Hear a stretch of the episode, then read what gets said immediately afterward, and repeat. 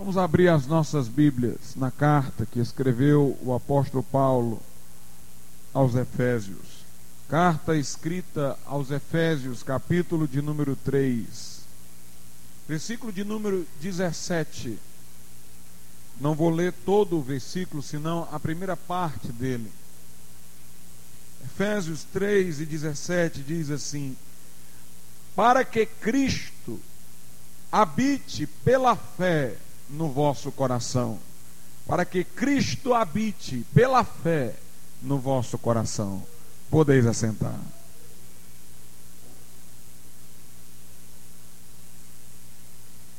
A Bíblia Sagrada, no livro de Atos dos Apóstolos, conta-nos a história de um homem chamado Simeão.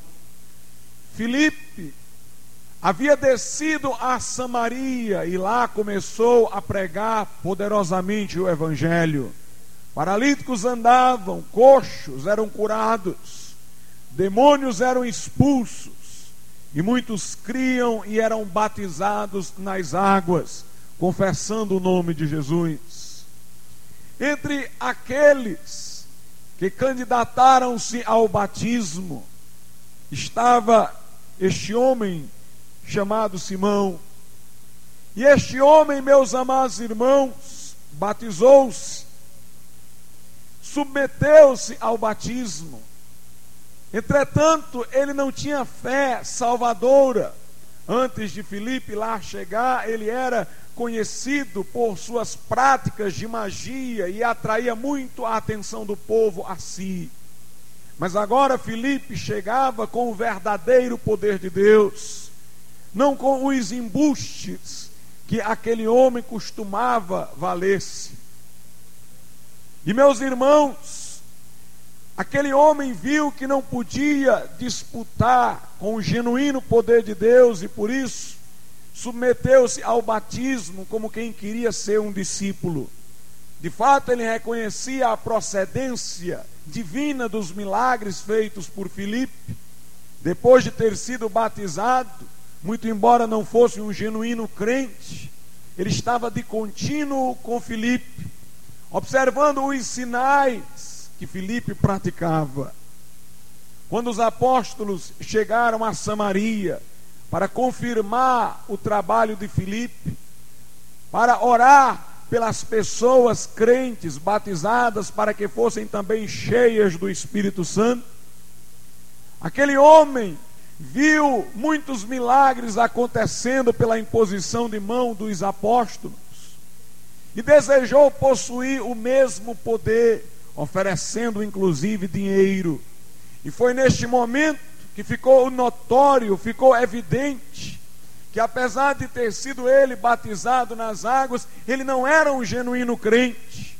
O seu interesse não era o de desfrutar uma comunhão com Jesus Cristo mas o seu interesse era o de ter algum poder para continuar atraindo, como antes de os apóstolos terem chegado, antes de Filipe ter chegado, a atenção do povo após si. E a Bíblia diz que Pedro, ao vê-lo tentando comprar o dom de Deus com dinheiro, disse-lhe o seguinte: Atos capítulo de número 8 e versículo de número 21. Diz assim a palavra de Deus, Atos capítulo 8 e versículo 21. Tu não tens parte, nem sorte nesta palavra, porque o teu coração não é reto diante de Deus. Poderia eu ainda ler os versículos seguintes, o 22 e o 23, o que irei fazer agora. Arrepende-te, pois, dessa tua iniquidade e ora a Deus para que porventura te seja perdoado o pensamento do teu coração, pois vejo que estás em fel de amargura e em laço de iniquidade. Note, Pedro disse que viu que aquele homem estava em fel de amargura e laço de iniquidade. ele viu por aquele interesse do homem de comprar o dom de Deus através do dinheiro, que aquele homem não era salvo. Inicialmente ele havia dito, versículo 21, o teu coração não é reto diante de Deus. Meus irmãos, aquele homem, ele era interessado em milagres. Aquele homem que pretensamente tinha se convertido, Simão, havia se submetido ao batismo nas águas, estava de contínuo com Filipe, vendo os sinais que ele fazia, acompanhando em suas missões evangelísticas. No entanto, ele não era salvo. O seu coração não era reto para com Deus. A verdadeira religião, a religião que genuinamente salva, é a religião do coração. E aquele homem tinha tudo, tinha a cerimônia do batismo a qual ele havia se submetido, era presente aos cultos, pois estava sempre de contínuo com Filipe, Aquele homem era um homem que se maravilhava com milagres. Entretanto, havia um problema nele. O seu coração não era reto para com Deus. Não é a submissão aos ritos e cerimônias que irá fazer com que alguém seja um cristão. Não são os sacramentos que vão fazer de uma pessoa uma pessoa cristã, não é a frequência dela aos cultos, não é sequer o desejo de ela ouvir continuamente a palavra de Deus, não é o fato de ela se maravilhar com testemunhos, com milagres, com vidas transformadas que faz dela uma pessoa cristã. Meus irmãos, para que uma pessoa seja genuinamente cristã, um filho de Deus, um salvo na pessoa de Jesus, é preciso que haja um milagre no coração, que somente Deus pode fazer, que somente Jesus pode fazer, por suas próprias forças, você pode mudar a casca. A religião institucionalizada pode lhe ajudar a adquirir uma nova aparência, mas só Deus pode lhe dar um coração novo. Os profetas prenunciavam o pacto de Deus com os homens crentes no Novo Testamento, segundo o qual Deus tiraria dos homens o coração de pedra, insensível, duro, e daria aos homens um coração de carne sensível.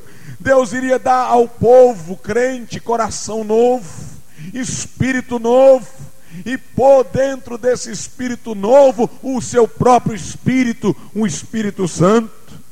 Meus irmãos, cristianismo é transformação de dentro para fora. Obviamente que esta mudança íntima vai se refletir no nosso linguajar, no nosso vestir, no nosso modo de ser, nas nossas prioridades, nos nossos valores, claro, vai mudar o nosso modo de estar perante os homens. Mas acontece que a mudança acontece de dentro para fora, é uma obra de Deus no coração do homem. Teu coração não é reto para com Deus, disse Pedro a Simão. Simão, meus queridos irmãos, era considerado pelos crentes da igreja primitiva como o pai das heresias. Nos escritos dos pais da igreja, se faz referência a Simão como sendo ele o pai das heresias, o pai dos hereges. O centro da heresia é a falta da retidão do coração do homem para com Deus. O cerne da heresia não é a falta de um intelecto adequado ao conhecimento das Escrituras. O cerne da heresia é um coração que não é submisso a Deus, que não é reto para com Deus. Jesus disse: quem quiser fazer a vontade de Deus, Note, ele não estabeleceu um requisito intelectual, mas um requisito volitivo, na vontade. Ele disse: quem quiser fazer a vontade de Deus, saberá se a doutrina é minha ou do Pai que me enviou. Note, quem quiser fazer a vontade de Deus, vai saber qual é a doutrina verdadeira, vai saber qual é a doutrina que procede de Deus, vai discernir entre o que seja o certo e o errado. O grande problema do homem, irmãos, está no coração.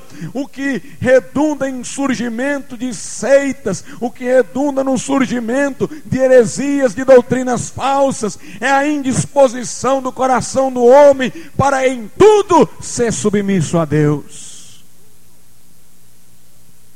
Teu coração não é reto para com Deus, diz a Bíblia a Simão.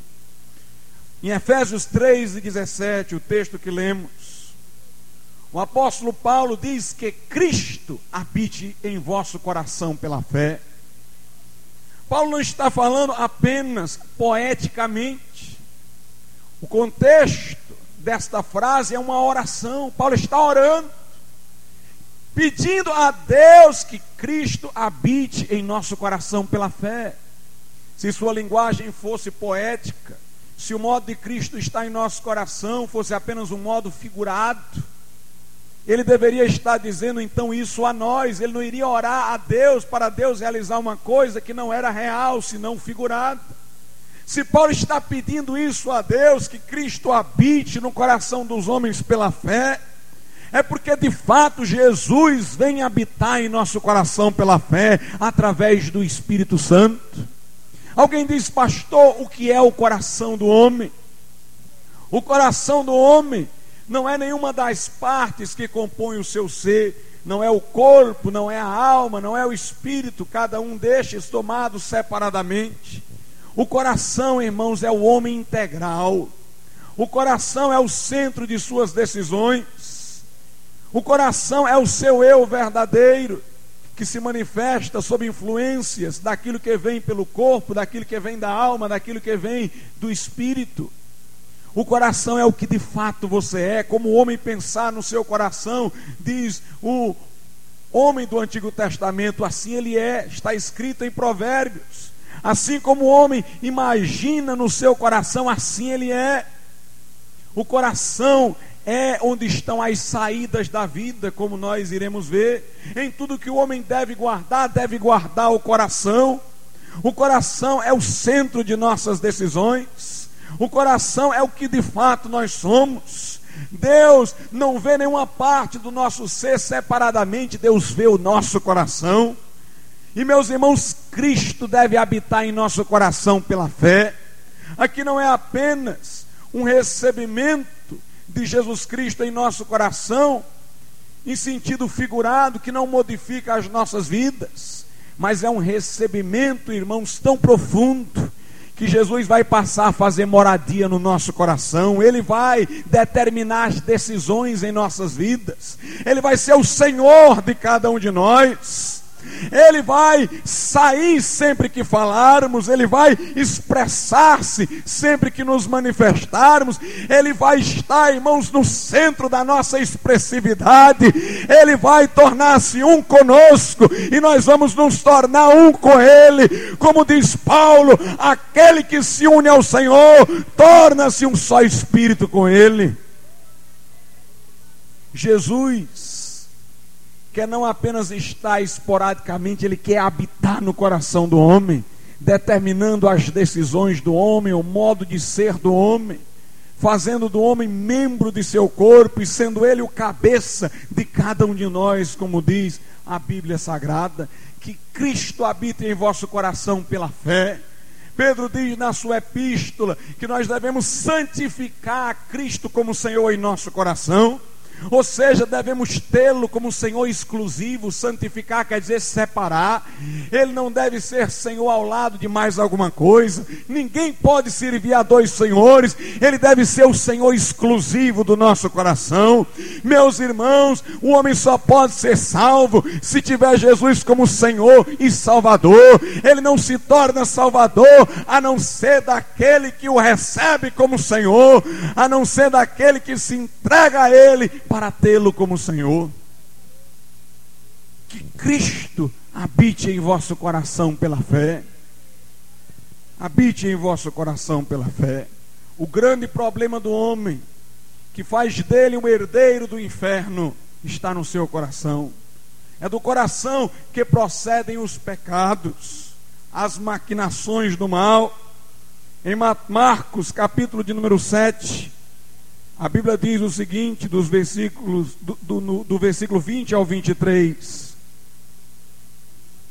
Marcos capítulo 7, do 20 ao 23.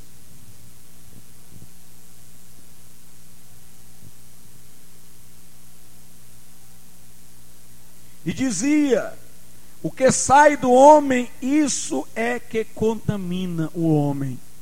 Porque do interior do coração dos homens saem os maus pensamentos, os adultérios, as prostituições, os homicídios, os furtos, a avareza, as maldades, o engano, a dissolução, a inveja, a blasfêmia, a soberba, a loucura. Todos estes males procedem de dentro e contaminam o homem. Notem, o mal vem de dentro. Os sociólogos deste mundo dizem: o homem é bom, a sociedade é que o corrompe, o ambiente é que o corrompe. Mentira!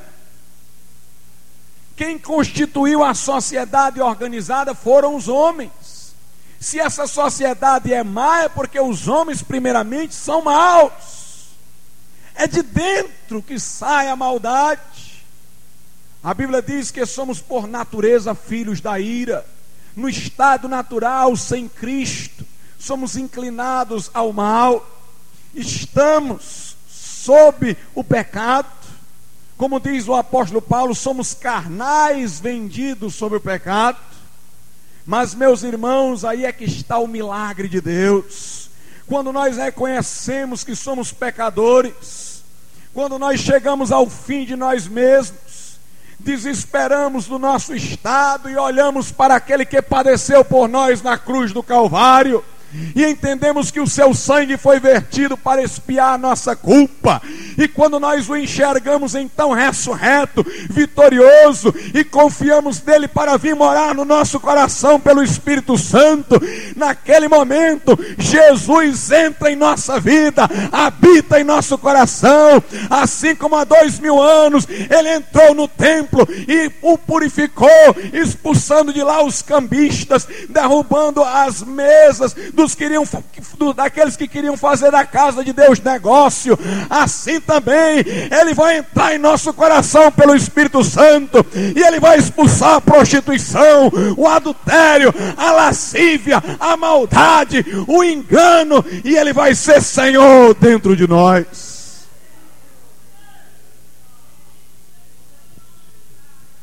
Aleluia! Em Provérbios 4 e 23. A Bíblia Sagrada nos diz o seguinte: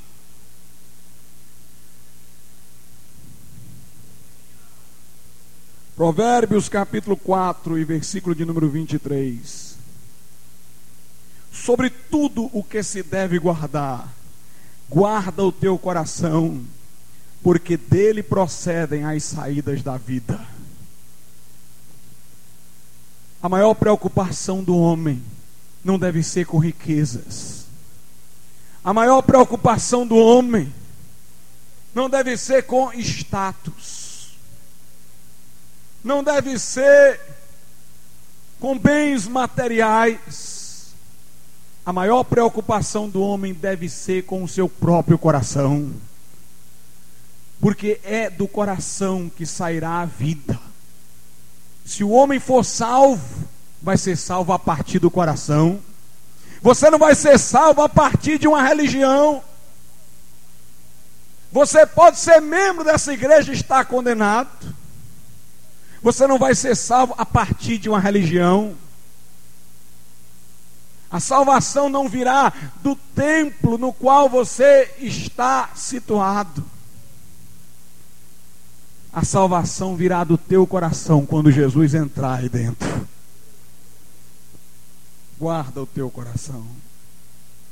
Em Atos 15, 9, Pedro diz que Deus não fez distinção alguma entre gentios e judeus, porque assim como ele fez com os judeus que creram, fez também com os gentios, ou seja, purificou-lhes o coração pela fé.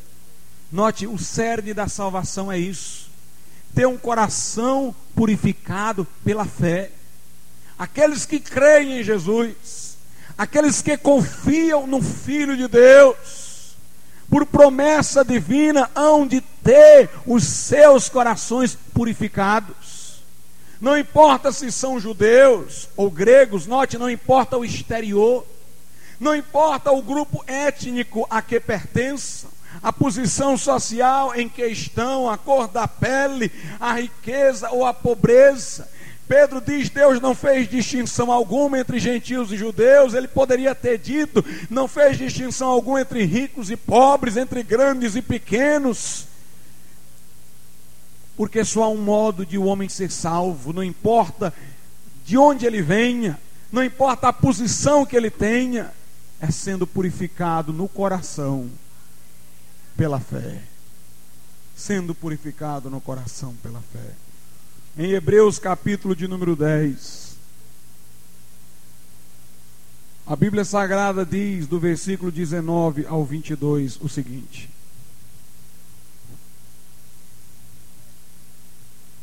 Tendo, pois, irmãos, ousadia para entrar no santuário pelo sangue de Jesus. O santuário aqui não é um templo. O santuário aqui não é um lugar físico, é uma dimensão. Aquela na qual Deus se revela a nós. Para entrarmos no santuário de Deus, devemos ir lá pelo sangue de Jesus. Aqui diz: tendo, pois, irmãos, ousadia, quer dizer coragem, coragem proveniente da fé. Para entrar no santuário, quer dizer na presença de Deus, pelo sangue de Jesus. Não confie nas tuas obras, não são elas que te dão respaldo para estar diante de Deus, é unicamente o sangue que Jesus derramou na cruz. E o texto continua pelo novo e vivo caminho que ele nos consagrou pelo véu, isto é, pela sua carne na cruz, Jesus tomou no seu corpo os nossos pecados e rasgou sua carne na cruz, abrindo-nos caminho para Deus pela demolição de nossos pecados em seu corpo.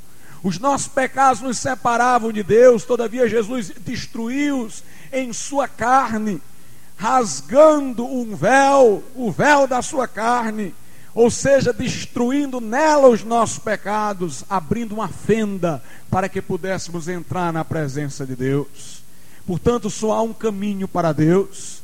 Não é uma religião institucionalizada, não é um santo que já partiu, o único caminho para Deus é o sacrifício de Jesus Cristo, é o seu sangue, é a sua carne dilacerada. Não é olhando para um santuário bonito, para um templo suntuoso, que você vai encontrar o caminho da salvação. É olhando para a aparência sangrenta de Jesus na cruz, é olhando para a carne dilacerada do Filho de Deus, e é ali que tem um caminho, um portal para o homem encontrar-se com Deus. Versículo 21, tendo um grande sacerdote sobre a casa de Deus. Tudo é Jesus aqui. Entramos no santuário com ousadia pelo sangue de Jesus. O caminho para lá é o véu da sua carne que foi rasgada na cruz do Calvário. E quando chegarmos lá, vamos estar cobertados por um sumo sacerdote que está intercedendo por nós para que o Pai nos aceite. É Jesus Cristo. E então ele diz no versículo 22, acerca do modo de nós nos chegarmos a este santuário. Nós vimos as condições objetivas para entrarmos nele. é o sangue de Jesus, é o corpo de Jesus partido, é o sacerdócio de Jesus, a sua intercessão por nós. Mas vamos ver quais as condições requeridas de nós para chegarmos até lá. Versículo 22: Cheguemos-nos com verdadeiro coração. É preciso ter um coração verdadeiro, sincero para com Deus. É preciso você querer que Deus modifique o seu coração. É preciso no seu coração você querer mudança. Em inteira certeza de fé, confie exclusivamente em Jesus. Eu gosto dessa palavra inteira certeza de fé. Sabe por quê? Porque o versículo está dizendo que nossa fé em Jesus é uma fé integral. Nós não confiamos 50% em Jesus, 50% na religião, não. Não confiamos 50% em Jesus, 50% num santo, não. Nós vamos a Deus com inteira certeza de fé na pessoa de Jesus. Só há uma fé, como diz em Efésios capítulo 4, e essa está posta em Jesus. Deus só salva aquele que crê 100% em Jesus, absolutamente em Jesus, exclusivamente em Jesus. E aqui diz que esta é uma fé que dá certeza. O crente tem certeza de salvação porque o Espírito Santo testifica ao Espírito dele que ele é filho de Deus. O crente tem certeza de salvação porque a Bíblia assegura a salvação aos que creem. Mas também o crente tem certeza de salvação porque a própria fé dele já é a convicção de que ele vai ser aceito na presença de Deus, por Jesus Cristo, Filho de Deus. O texto então diz: cheguemos-nos com verdadeiro coração, em inteira certeza de fé, tendo o coração purificado da má consciência e o corpo lavado com água limpa. Meus irmãos, é no coração que o homem encontra a Deus, é aproximando-se de coração. A Bíblia diz: se com a tua boca confessares Jesus Cristo, e em teu coração creres que Deus o ergueu dos mortos, serás salvo. O eunuco evangelizado por Filipe quis ser batizado e perguntou a Filipe se havia algum impedimento. Filipe disse: Não, é lícito tu seres batizados, se crês de todo o teu coração. A verdadeira religião é a religião do coração, é interior, é uma experiência com Cristo íntima. E aqui nós temos um paradoxo interessante. A fé é um olhar para fora, mas a fé faz com que Jesus venha para dentro. Fé é comparada na Bíblia com a visão. Interessante que nossos olhos não conseguem ver o que está dentro do nosso corpo, porque eles não são virados para dentro e nem podem virar para dentro. Os nossos olhos veem o que está fora. A Bíblia não nos convida à introspecção que alguns místicos pagãos ensinaram, uma introspecção antes de Cristo entrar dentro de nós. Alguns dizem: olhe para dentro de você que você vai encontrar Deus. Ora, a pessoa incrédula ainda não tem a Deus no seu coração, Jesus não habita lá, e ela vai procurar pela introspecção, olhando para dentro de si, chegar a Deus, porque os místicos dizem isso, que Deus está no fundo de todo homem, os místicos pagãos. E há pessoas por aí que entenderam mal a minha expressão de que cristianismo é a verdadeira religião do coração, entenderam mal essa expressão na boca dos metodistas no século XVIII. Alguns acham que o incrédulo tem que ficar fazendo uma introspecção, olhando para dentro de si. Ele vai cair numa escuridão, num vazio, num poço sem água. Ele vai cair em angústia profunda, nada vai encontrar. Nós somos convidados é olhar para fora a olhar para a palavra de Deus e ver o que ela diz para nós. Somos convidados a olhar para Cristo que morreu por nós na cruz do Calvário e por nós verteu o seu sangue. A Bíblia diz em Hebreus capítulo 12 que devemos fitar os olhos no autor e consumador da fé. Na segunda carta aos Coríntios, capítulo 3, diz a Bíblia que nós devemos contemplar a glória do Senhor. E enquanto estivermos contemplando a glória do Senhor, diz Paulo, seremos nós também transformados de glória em glória na mesma imagem. Note, enquanto eu olho para Jesus, alguma coisa acontece no meu interior. Enquanto eu olho para fora, o contemplo pela palavra, ele próprio está se formando dentro de mim. Enquanto eu olho para Jesus, ele aparece dentro. Enquanto eu o vislumbro pelos olhos que a palavra me dá, ele vem para dentro de mim. Que Cristo habita em vosso coração pela fé. Olhe para Jesus através da palavra e ele vai estar dentro de você pela fé. Por isso, irmãos, tanto mais nos será perceptível a presença de Cristo dentro de nós, quanto mais olharmos para Ele. Quanto mais você dedicar tempo, crente, a contemplar o Senhor Jesus Cristo, a admirá-lo, a vislumbrar quão misericordioso Ele é, quão glorioso Ele é. Quanto mais você dedicar-se à contemplação pela palavra do ser de Cristo, mais perceptível será Cristo no seu coração. Há crentes, irmãos, que já entregaram o seu coração a Jesus, eu não nego que Jesus esteja dentro deles, mas eles não percebem isso como outros percebem.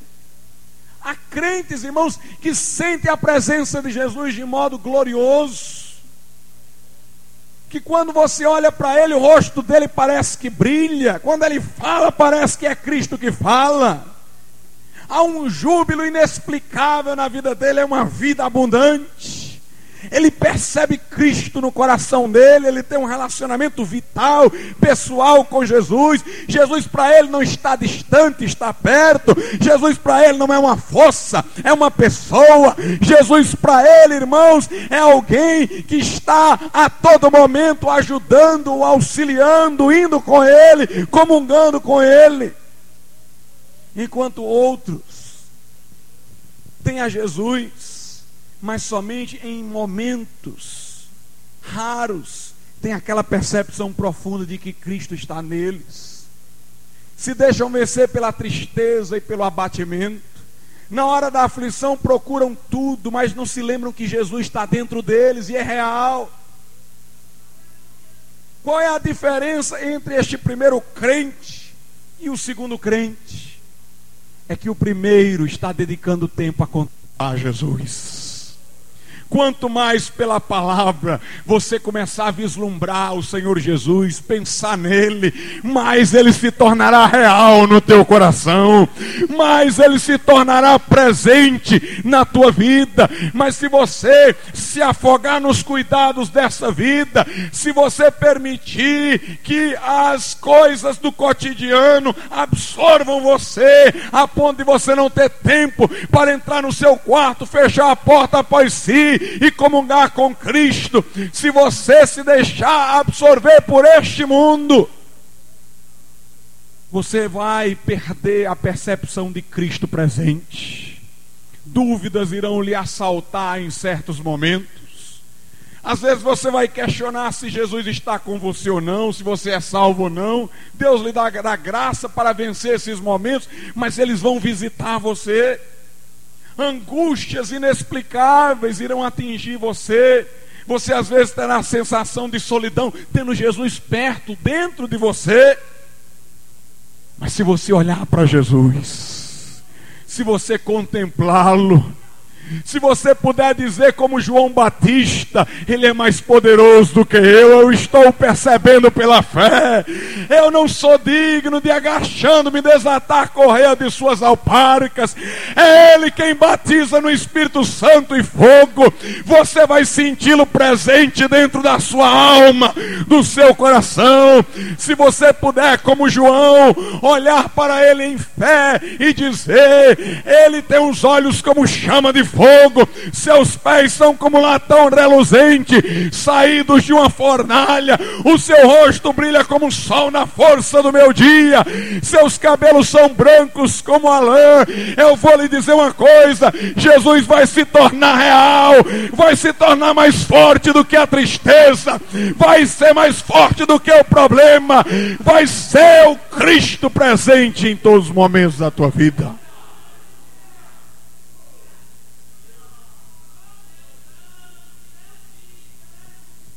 Aleluia.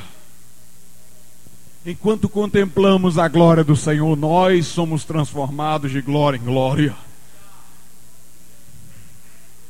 Você não é convidado a ficar olhando para você. O que é que eu tenho? Por que é que eu sou assim? Por que é que eu não sou assim?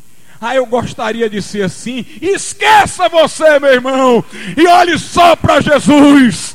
E olhe só para Jesus, e você vai ver que a alegria vai chegar ao teu coração, a paz do céu vai encher a tua alma, e Jesus se tornará real na tua vida. Aleluia. O apóstolo Paulo, quando era velho, escreveu a carta aos Filipenses. E Paulo ainda parecia um novo convertido falando.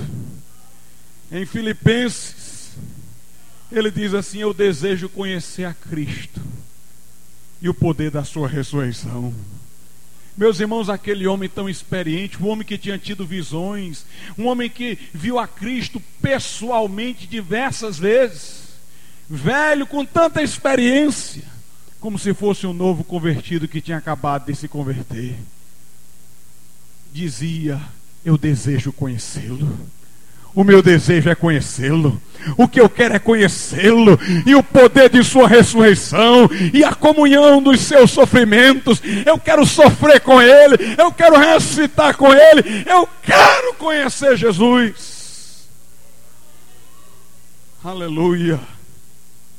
Meus irmãos, não há bênção maior do que conhecer Jesus conhecê-lo pessoalmente, vislumbrá-lo e senti-lo real em nosso coração. O apóstolo Paulo disse: Eu sou hebreu de hebreus eu tenho, eu tenho herança religiosa. Quanto à lei, fui fariseu, sou da tribo de Benjamim, ou seja, da tribo do primeiro rei de Israel. Paulo diz: Eu tenho posição, sou fariseu de fariseus, mas eu considerei tudo isso como nada para conhecer Jesus, para conhecer Jesus, louvado seja Deus. Aleluia. Paulo diz o seguinte na carta aos Filipenses: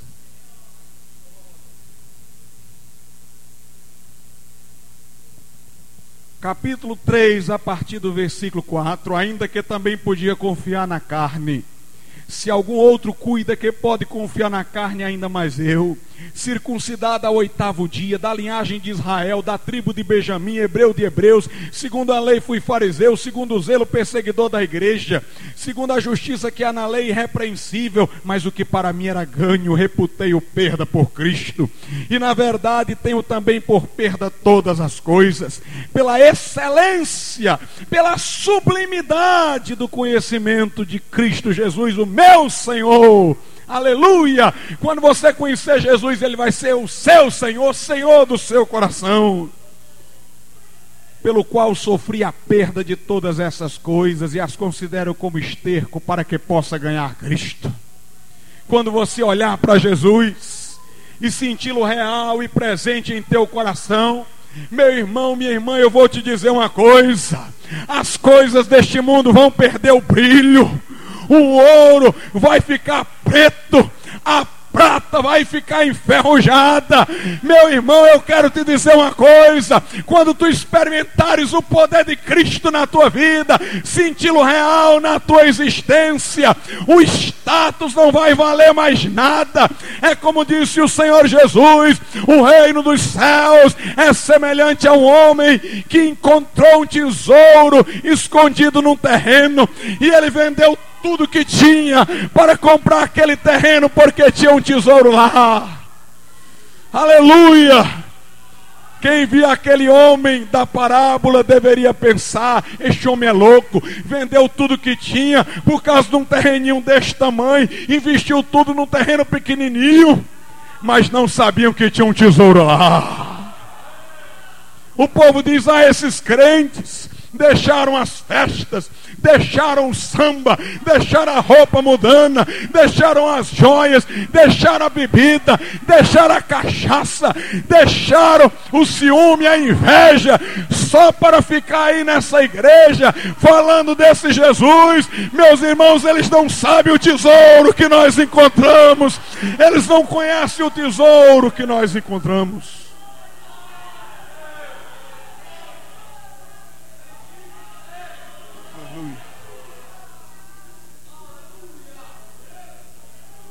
Aleluia.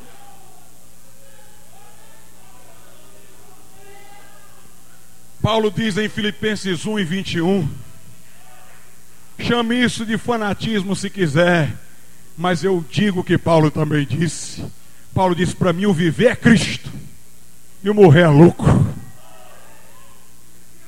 Paulo disse: agora não tem mais outra coisa, não. Minha vida é Jesus.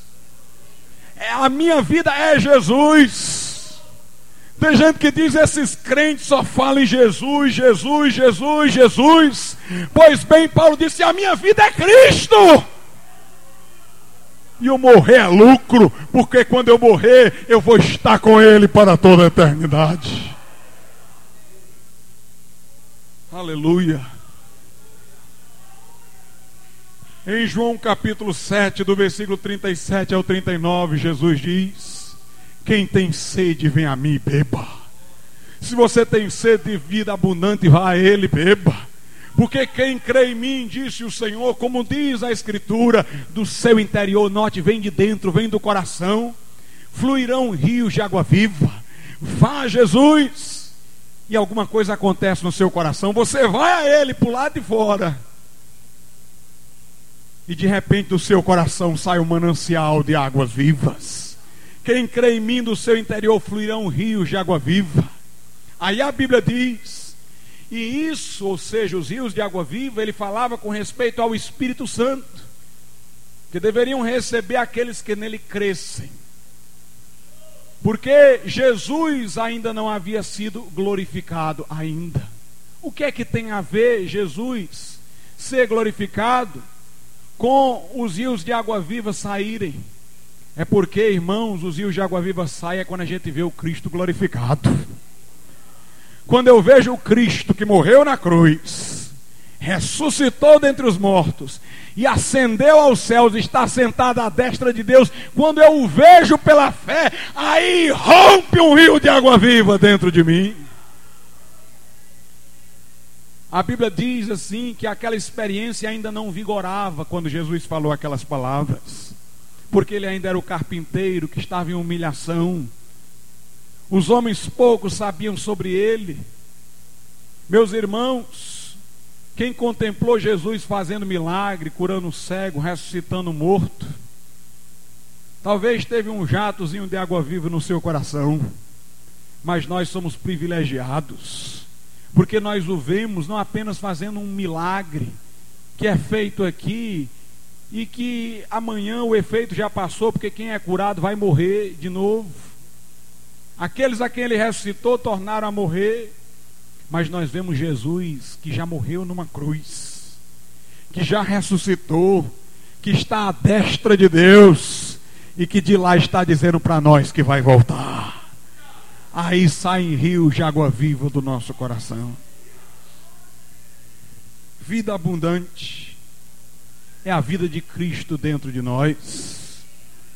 Alguém diz, pastor, o homem pode ter vida abundante? Eu digo, não, só Jesus pode ter. E teve.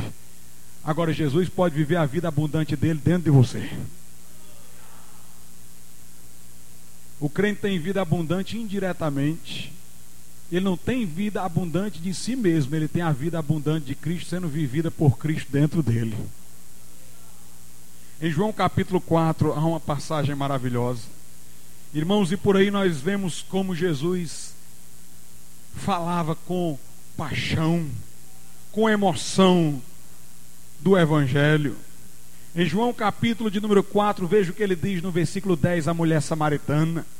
Jesus respondeu e disse-lhe: Se tu conheceras o dom de Deus, e quem é o que te diz, dá-me de beber, tu lhe pedirias e ele te daria água viva.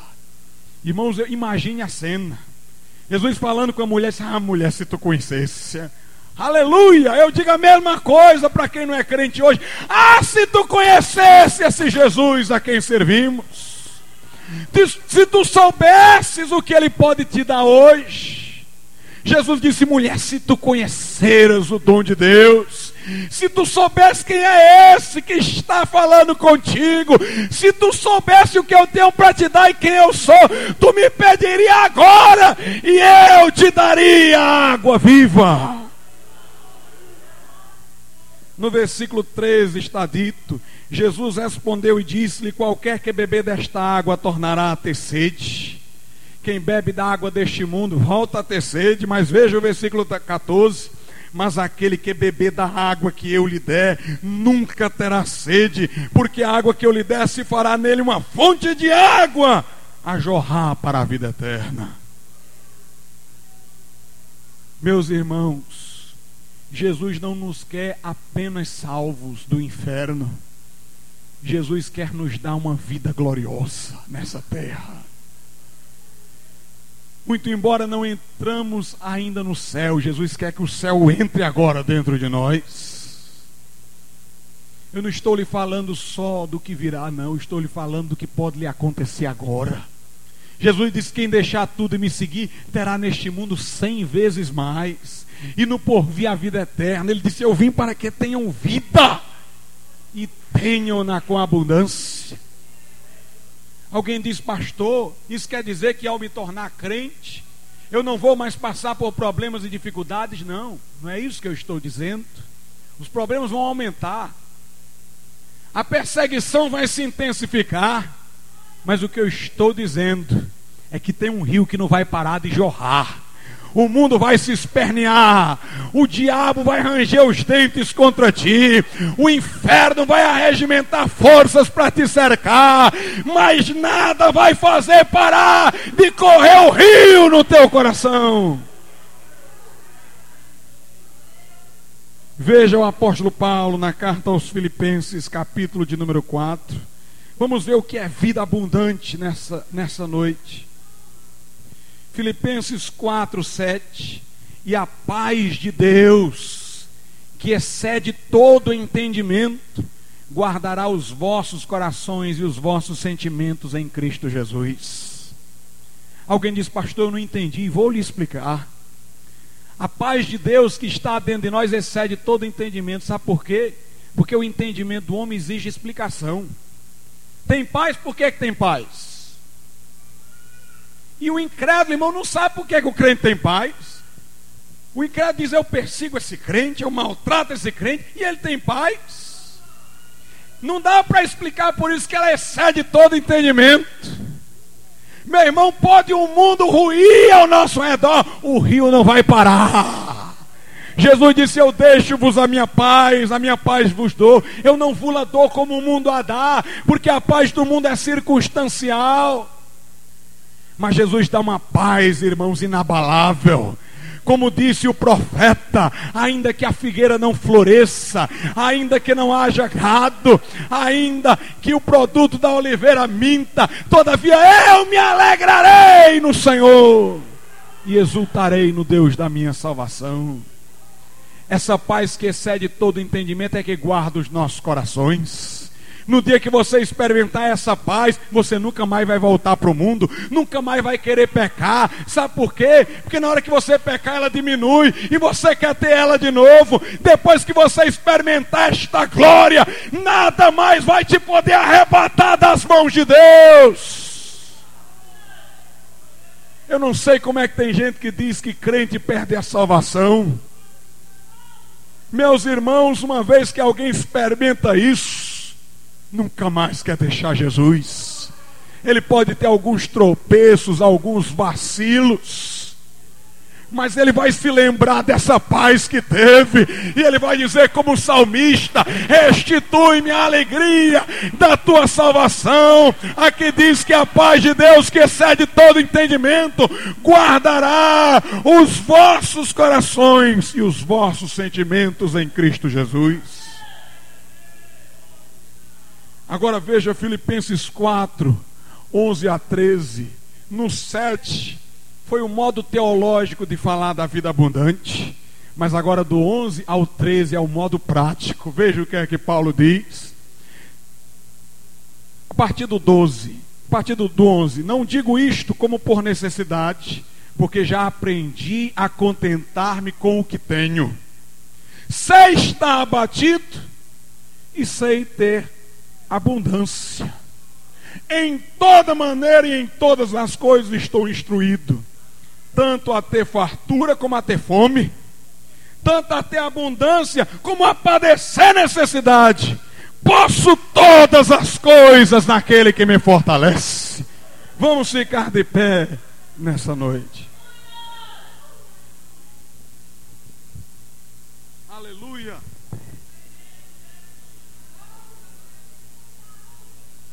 Glória, glória, glória a Deus.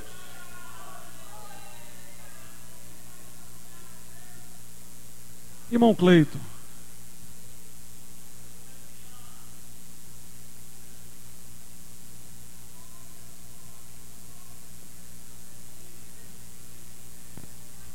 A paz do céu encheu meu coração quando Jesus me deu a salvação, minha alma então lavou, a luz em mim raiou, a paz do céu encheu meu coração.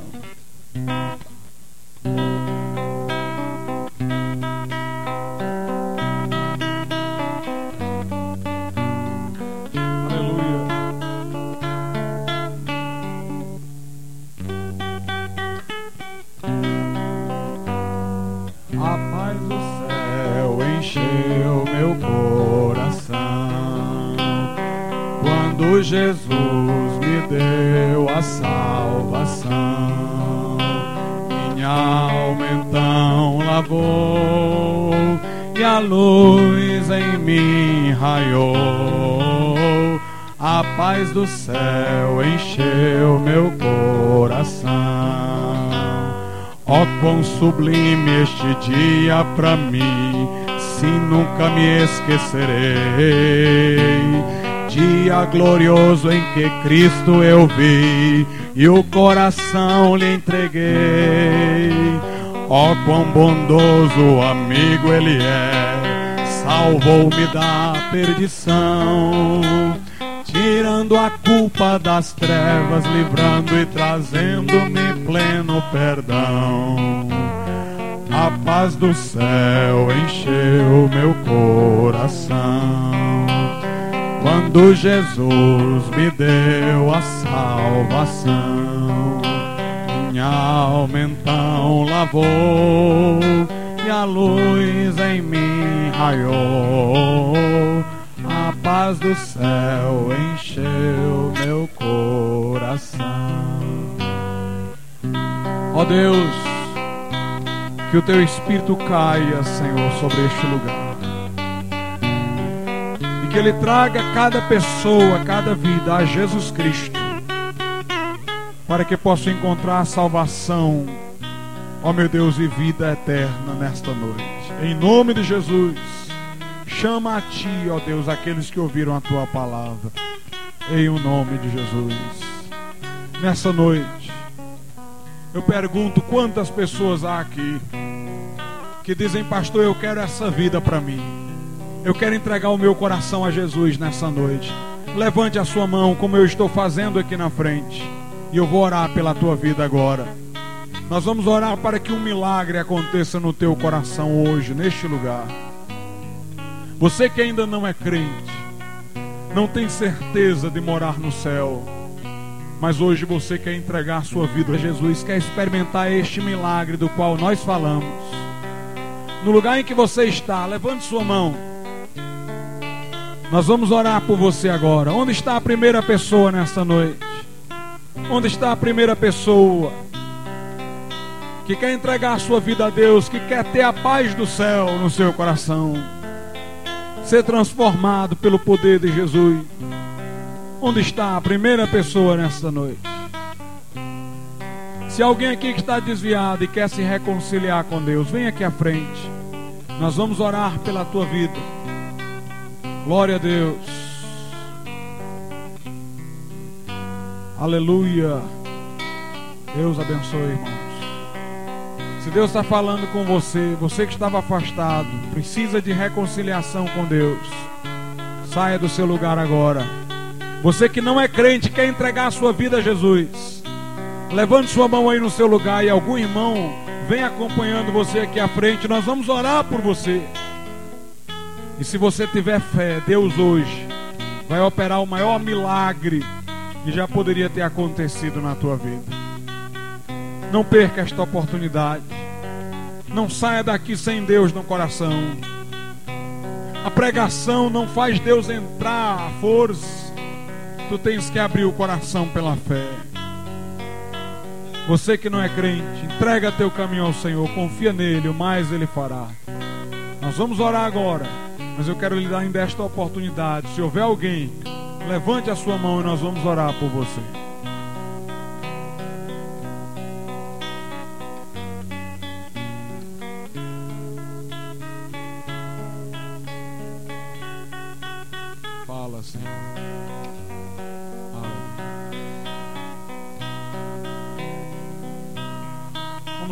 pelo nosso irmão, pela nossa irmã que estão aqui à frente nesse momento. Pai querido e santo, eu te louvo e te agradeço, Senhor.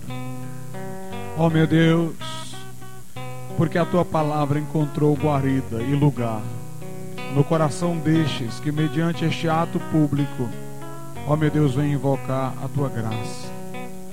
Ó meu Deus, olha para o meu irmão, para a minha irmã Perdoa-lhes, ó Pai, transgressões que porventura tenham cometido. Que o sangue de teu filho possa cobri-las, todas elas. E que agora sintam a tua paz em seus corações mais uma vez, conforme a promessa da palavra. Nesse momento, reconstitui o que está demolido, Pai. Restaura o que está arruinado. Ó meu Deus, reconstrói o zelo do coração para contigo Transforma, meu Deus, em nome de Jesus. Amém e amém. Que Deus te abençoe, meu irmão, minha irmã. Deus os abençoe ricamente. Que Deus os abençoe.